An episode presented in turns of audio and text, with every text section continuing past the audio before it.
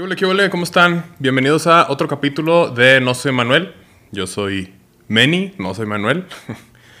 qué chafa estuvo eso. ¿eh? Perdón, perdón. Estamos aquí otro miércoles más, ya el capítulo número 8, episodio número 8. Espero que se encuentren muy bien ustedes. Ah, qué rico té. Y pues como ven, ya estamos probando otro, otro spot aquí en otro lugar de mi departamento. Nos venimos a la sala ya para tratar de darle un poquito más de forma a esto. Ya vieron el, intro nuevo, el arte nuevo. Todo me lo venté yo, porque yo, pues yo dibujo, yo hago todas esas cosas. Soy como un estuche de monerías, la verdad. Este, pregúntale a mi mamá. Mi mamá siempre dice eso. Y pues nada, estamos aquí. La cámara que estoy usando es una Nikon, entonces nada más me da chance de grabar 20 minutos. Voy a intentar que ese corte no se vea tan drástico. Pero pues ahora sí que si de repente estoy hablando y estoy acá feliz y todo y corto y estoy serio, pues ahí se me fue en la edición. Una disculpa.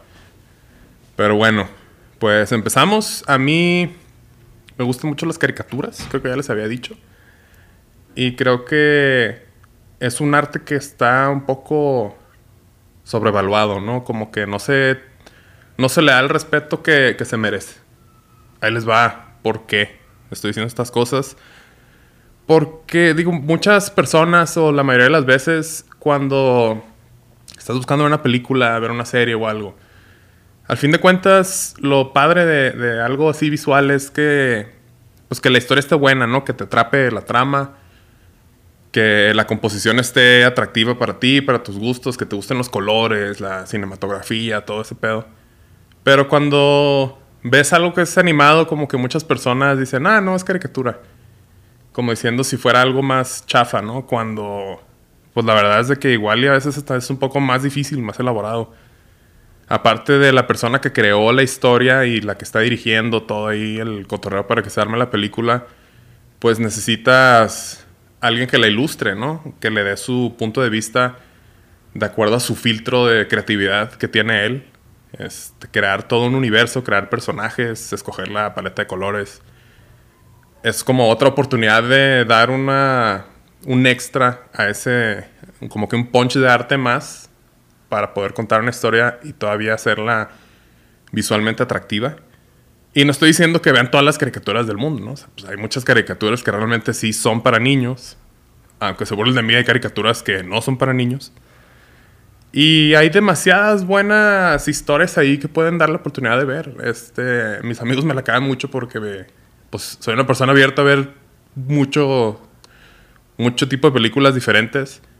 Y la verdad es que me gusta, soy medio ñoñón, me gustan las caricaturas, Marvel, todo ese pedo.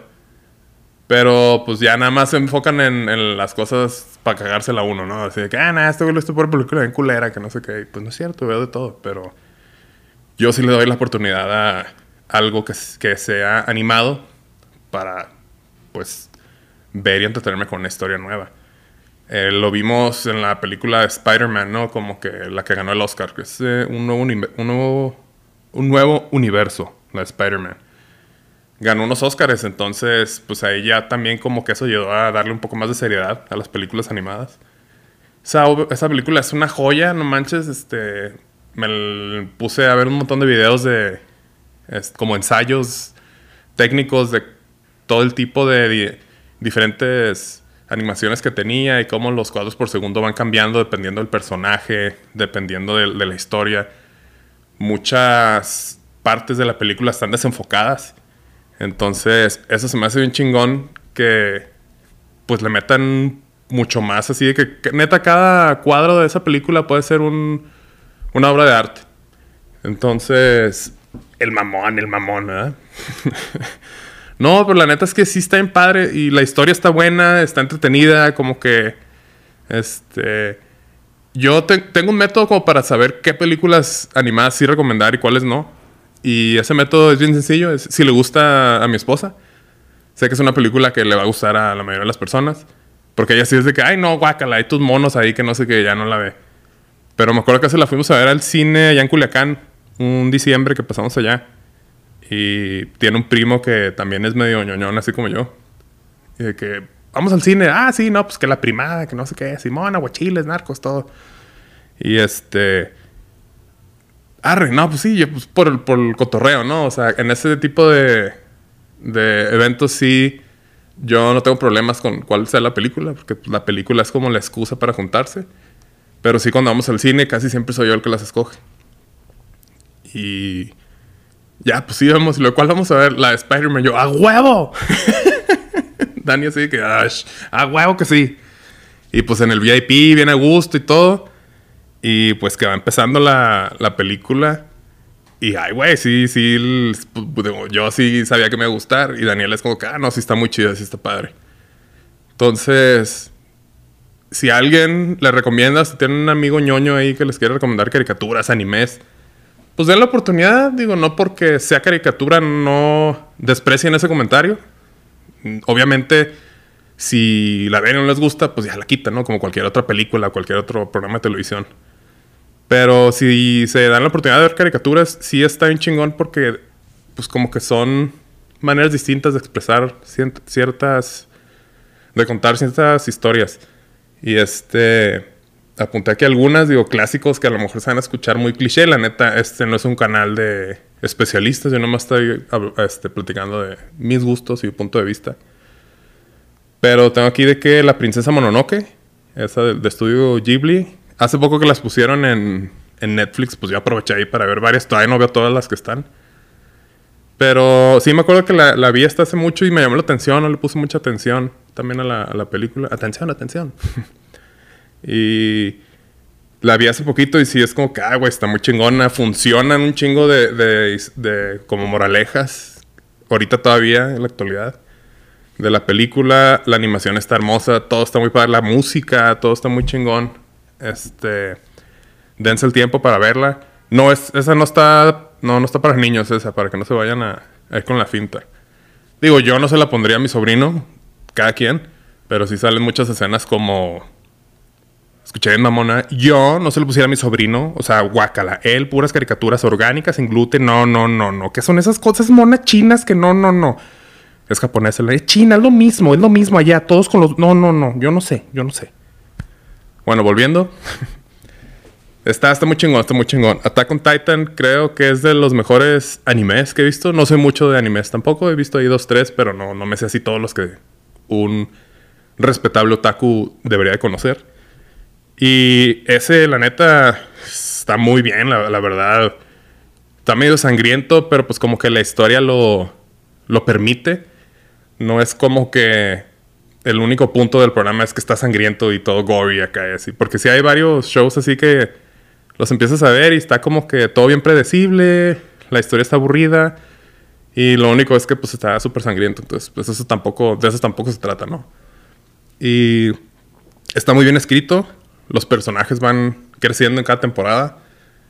Y luego ya de repente hay un punto que ya, pues los malos es depende de a quién le preguntes o depende del punto de vista de, de cada personaje. Y esas historias, en cuando, cuando ya, el, ya no sabes bien quién es el malo y quién es el bueno, pues están más chidas porque la vida así es, ¿no? O sea, realmente el bien y el mal son cosas bien subjetivas y depende de a quién le preguntes. Depende de la realidad y la situación de cada quien también. Y pues meterle ese tipo de como de complejidad a la historia, pues le da un poco más de de Punchy está todavía más chingón. Y aparte, pues la animación muy, muy chida. Y van cambiando de estudio según la temporada, pero creo que esta temporada es un estudio que se llama Mapa, si no me equivoco. Y esos güeyes animan muy chingón. Y la verdad que sí sería una recomendación de, de ese pedo. Evangelion yo no la había visto hasta hace poco que la pusieron en Netflix. Sé que es como algo súper básico para otaku número uno, así como que ¿Cómo puedes decir que te gusta el anime pero no has visto Evangelion? Es que tú no entiendes. Pues bueno, no, no sé tanto, pero sí, este, la vi. Es como una temporada y luego unas películas que son parte de la historia y luego hay películas como nuevas que es como remasterizada pero otra historia diferente. Y pues no sé, si está, está como piratón y también la historia está chida, le meten ahí muchas, muchas ondas religiosas. Un traguito.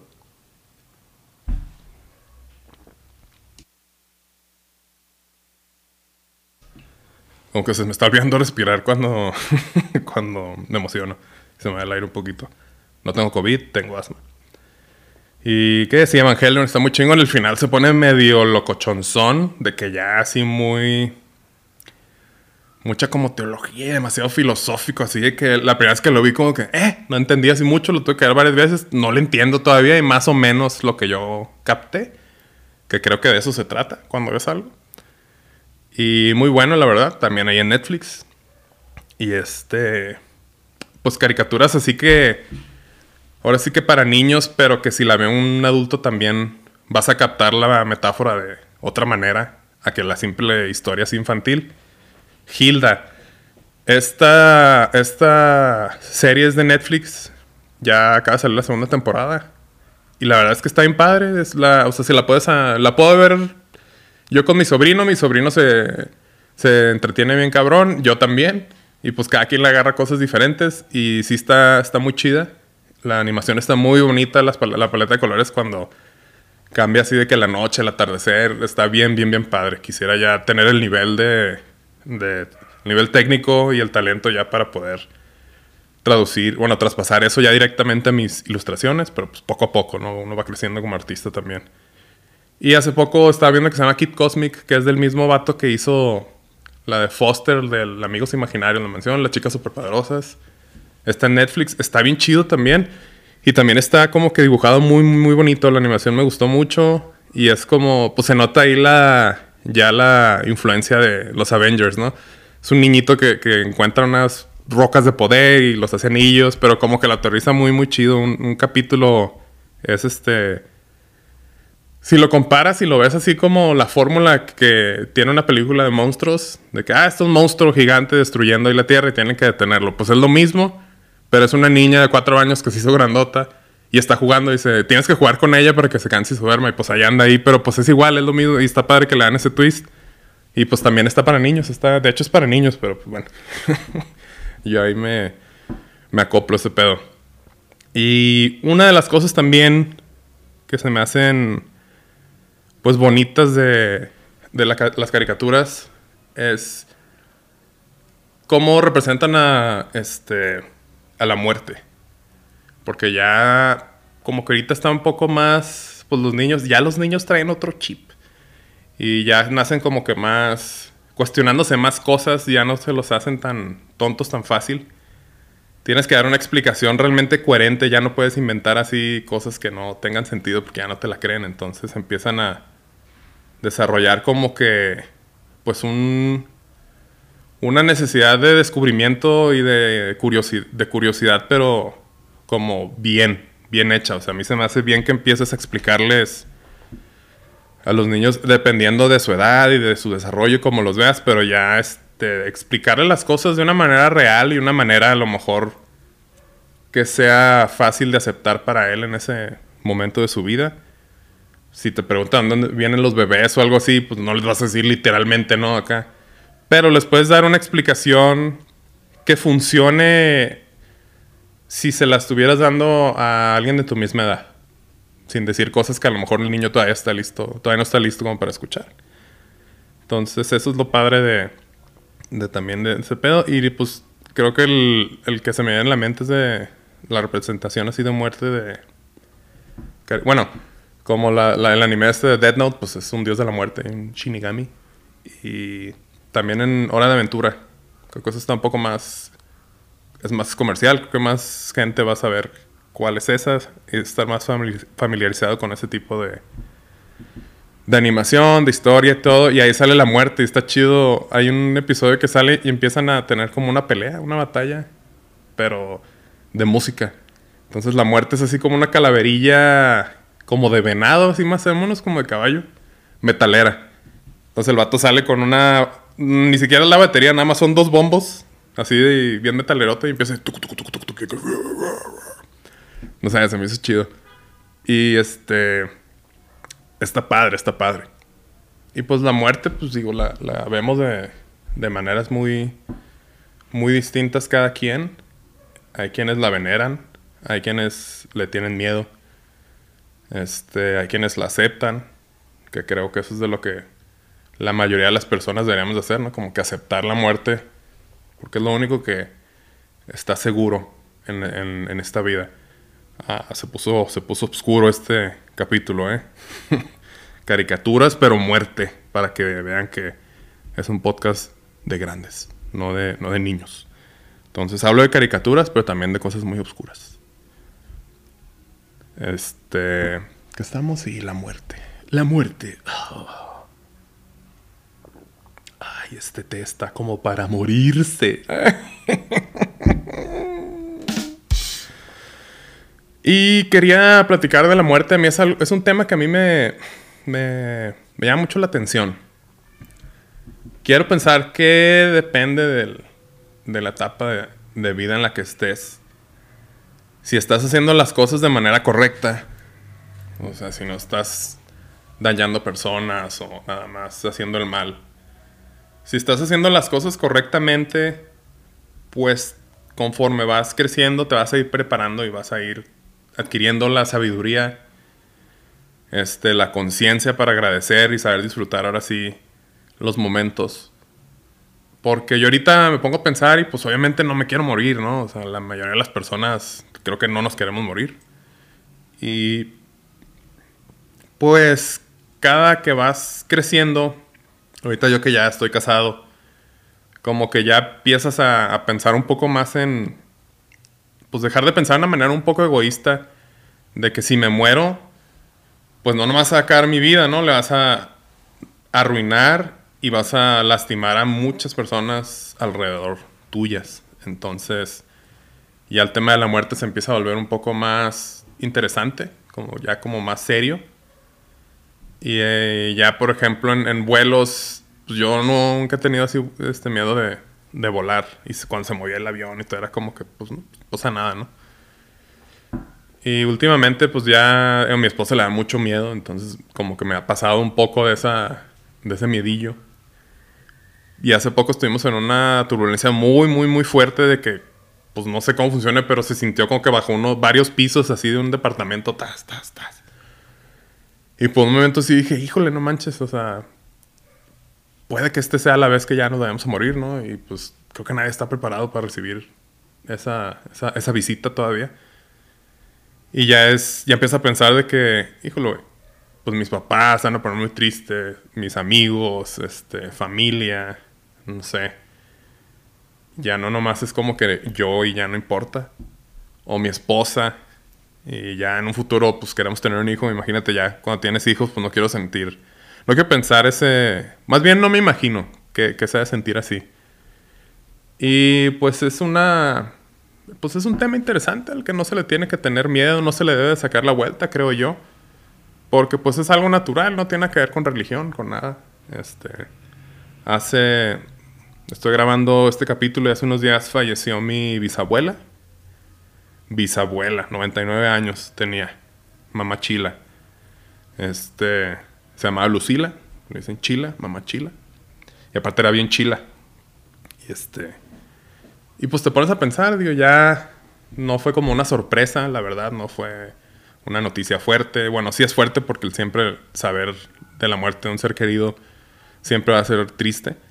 Pero lo que me refiero es de que pues ya tenía varios años ya como con un mal y con otro y pues ya 99 años pues ya estaba esperando el siguiente nivel, ¿no? Pues básicamente. Entonces, pues fue una noticia triste, pero pues te pones a pensar, pues tuvo, tiene, tenía varios tatarabuelos ya, ese pedo de, de ser bisabuelo tatarabuelo, ya no, no, o sea, ya, no, bueno, yo tengo, voy a cumplir 35 años, todavía no tengo hijos, o sea, ya, para empezar ya eso, en mi familia no se va a poder. Y pues tuvo la dicha de conocer a varios de sus tatarabuelos, entonces eso, es algo chingón. Y también hablo de mamá Chila porque pues sé que mis papás están viendo este, este podcast y mi mamá era muy allegada a su abuelita, entonces ella sí fue la que se puso más triste de, de mi familia nuclear, mi familia cercana. Eh, porque pues para mí no fue tan importante como para ella porque yo no conviví ni el más mínimo como convivió mi mamá con ella. Y está curioso cómo pues tú eres diferentes versiones para diferentes personas. Eh, justo hablaba con eso, con un compa que falleció su jefe de, COVID. Le mando un saludo. Y pues yo sentí como cuando pierdes un tío, porque el señor muy cercano siempre desde que estábamos en la prepa y empedamos en su casa, empedamos en casa, nos regañaban ellos, o sea, ya éramos ahí como, como los primillos ahí jodones, ¿no? Castrosos. Y pues acá de tener su, su bebé y ya tiene una niña, mi amigo. Y le digo, ¿y cómo reaccionó tu, tu niña? Dice, pues, dice, pues no entiende todavía. O sea, sí pregunta si ve el carro, ve una foto y como que, ah, abuelo o papá, no sé cómo le decía. Y pues es la misma, la misma persona, pero pues para ella ya fue alguien que pues no se va a acordar ya que crezca. A base solo que pues, se la pasa viendo fotos y ahí yo creo que se las va a enseñar. Y pues para mi compa pues era su jefe, ¿no? O sea, para mí era como un tío, entonces pues sí está interesante eso. Y pues yo creo que esta es mi manera como de honrar a mi mamá chila. Y me salió muy natural, me salió muy corazón hacer esto, no como para causar lástima ni nada, porque pues, el caso es normal. Pero pues, como digo, siempre me pongo así medio filosófico, mano, y pásatelo, no, pues que la muerte, estamos todos, todos conectados, ¿sabes? Así un cliché. Pero pues me gusta pensar así porque pues, no sé, me llama la atención. Y escribí un pensamiento que les quiero compartir. ya me siento así como los discos de poesía de los noventas. Aquel caracol que va por el sol. Qué mamón, ¿verdad? qué chido hablar así siempre. Y pues, y dice así. La muerte, esa conexión que nos hace humanos sin importar ideología, sexo o preferencia sexual, a la que le da igual si tienes deudas o tienes inversiones, esa misma que nos obliga a disfrutar cada día como si fuera el día que nos decida visitar es la razón por la cual la vida se vuelve un regalo y es importante siempre estar agradecidos con ella. Entonces, pues creo que para mí ahorita no lo puedo haber dicho de una mejor manera porque pues es importante el saber valorar cada día el hecho de estar vivos como cuando ibas de vacaciones y no sé, a la montaña o a la playa o al desierto o de shopping, ¿no? No sé, lo que les guste. Y para mí, pues, cada que iba a Colima, a la playa, era de... No manches, de que no, ya vente más. No, me quiero quedar más tiempo aquí porque, pues, no sé cuándo vaya a volver. Entonces quiero disfrutar lo más que se pueda, ¿no? De estar aquí en el sol quemándome y la arena y todo ese pedo. Y pues así es, es igual, ¿no? El vivir, que qué chido que estamos ahorita aquí, que no somos eternos, que tenemos el tiempo contado, entonces, ¿qué más podemos hacer más que saber invertir bien ese tiempo? Porque pues el tiempo, el tiempo se va. Y pues para alinear un poco ya el, capítulo, les va mi recomendación del día de hoy, aunque ya les pasé un chingo, les estoy dando recomendaciones extra. Esto que me deben ustedes. Ahí los que me pasan recomendaciones en los comentarios, muchas gracias, sí las escucho. Me pasaron una medio locochonzona el otro día, como Purple Haze, reggaetonero colombiano. Está buena, está buena. La recomendación del día de hoy es Remy Wolf. Se llama Disco Man, la canción. La neta me salió en este, publicidad de Instagram. No es como que estuve 20 horas buscando en forums y en playlists independientes acá. El sonido del milenio. No, me salió en, mi, en el algoritmo de, de Instagram. Pero me ha salido muy buenas bandas así. O sea, como le he dado like y he visto varias publicidades, pues yo creo que me están echando más de ese tipo de, de mercadeo para acá. Pero está muy chido, la verdad que gracias. Porque sí salen bandas muy, muy chidas y aparte son bandas que están empezando o proyectos que a lo mejor están al mismo nivel que uno. Y este, los, le doy link al, al enlace y pues un perfil como con mil seguidores o 500 seguidores. Pero con un chingo de contenido bien bueno y la música bien, bien, bien perrona. Es como que, ah, pues qué chingón. Y ya los escucho. Hay unos que tienen rolas chidas, hay otros no. Y de así salió Remy Wolf. Yo nunca la había había escuchado. Ya la busqué y tocó hace poco en el, en el late night de. Creo que era de. De Jimmy, Late Night with Jimmy Kimmel. Y la canción es Disco Man, está como muy funky, muy bailadora. Y la empecé a seguir en Instagram y está piratona la, la morrilla. Así una morrilla medio locochona y se ve que trae buen vibe. Cae bien. Y tiene más rolillas buenas también. Así como medio hip hoperas unas, medio traperas acá. Muy a lo que escuchan los shows el día de hoy.